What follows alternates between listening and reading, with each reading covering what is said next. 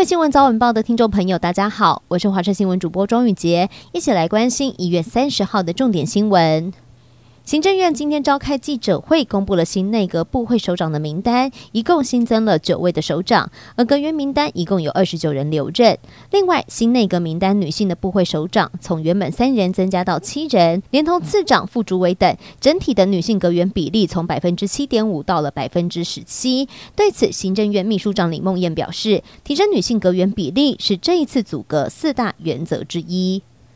年假才刚刚放完，竟然出现了转职潮。人力银行调查，九成的上班族有跳槽的意愿，而且热门的职缺大多是与边境解封、数位转型还有绿能永续发展有关。其中，ESG 永续管理师认证课程超夯的，根据开课机构统计，报名人数已经成长了六十三倍。娱乐消息：宋仲基在今天宣布和凯蒂·路易斯·桑德斯登记结婚了，而且在双方的努力之下，女生已经怀孕了。女方的家长也在日前抵达了韩国，而且他们其实早在去年的春天就已经开始同居的生活。他更贴心的请了翻译给老婆，两个人也决定要举办婚礼。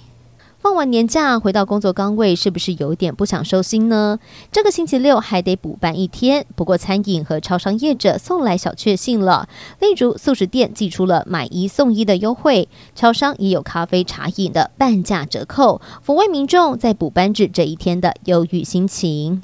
英国研究机构日前发现，监测到了南极发生了大规模的冰架崩离，崩离的冰山面积大约是一千五百五十平方公里，相当于整个伦敦大都会，也就是近六个台北市的面积。许多人担心是不是南极出现了升温的现象，而日本驻南极科学研究人员最近也发现，南极的冰层正在消失当中，而这也呼应了联合国气候变迁问题小组提出的警告：未来这几个世纪，全球的海平面将会有上升的风险。最后带您关心天气的消息了。明天各地都是晴朗稳定的天气，高温还有机会突破二十度，来到二十三以上啊。在高屏内陆地区，温度会稍微更高一些，但是夜晚清晨有辐射冷却的影响，所以温度偏低。在台南以北，还有在宜兰的低温是十到十二度，高屏以及花东地区十三、十四度，而高雄以北、宜兰、花莲以及金门局部地区还有可能会出现十度以下的气温。各地日夜温差比较大，早早出晚归，一定要适时的增添衣物了。